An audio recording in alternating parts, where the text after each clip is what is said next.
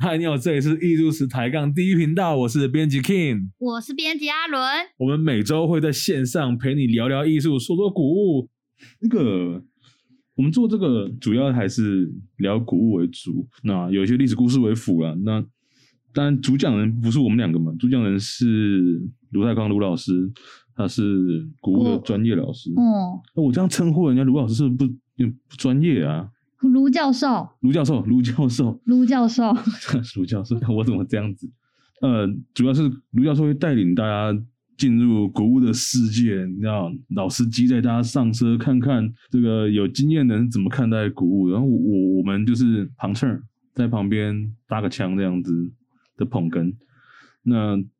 主要是靠卢老师来来跟大家聊这个古物的部分，还有一些艺术史，就是大家可能比较有兴趣的一些议题。真的有兴趣吗？而我们认为大家有兴趣，那就是跟大家介绍一个陌生的领域。对，一个陌生的领域，我们让它变得不陌生，对不对？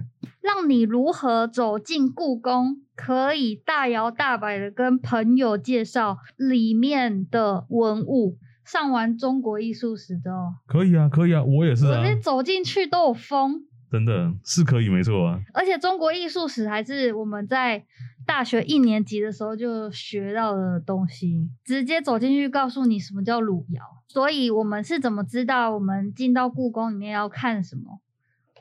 嗯，其实像这样子的艺术的一个基础的认识，或者是对于这些古文物的一个。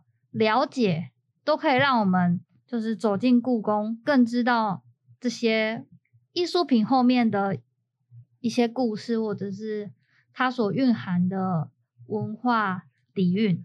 我我们接下来几个开头会从大航海时代台湾的贸易状况开始，会作为我们整个系列的最开端。那接下来会谈到。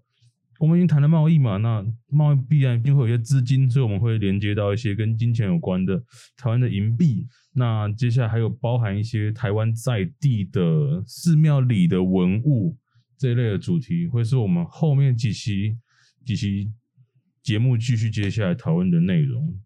那这边大概是我们目前暂时的规划。就如果有听众有很好奇什么问题的话，也可以留言。那我们这边看到我们能够，我们有能力去掌握这个题目的话，我们就尽量呈现给呈现给听众。这样，我们就靠卢教授。对，我们我们当然节目是会跟卢教授讨论过啦。卢老师他也有在经营他的个人脸书，那他经常在脸书上面呢分享，就是。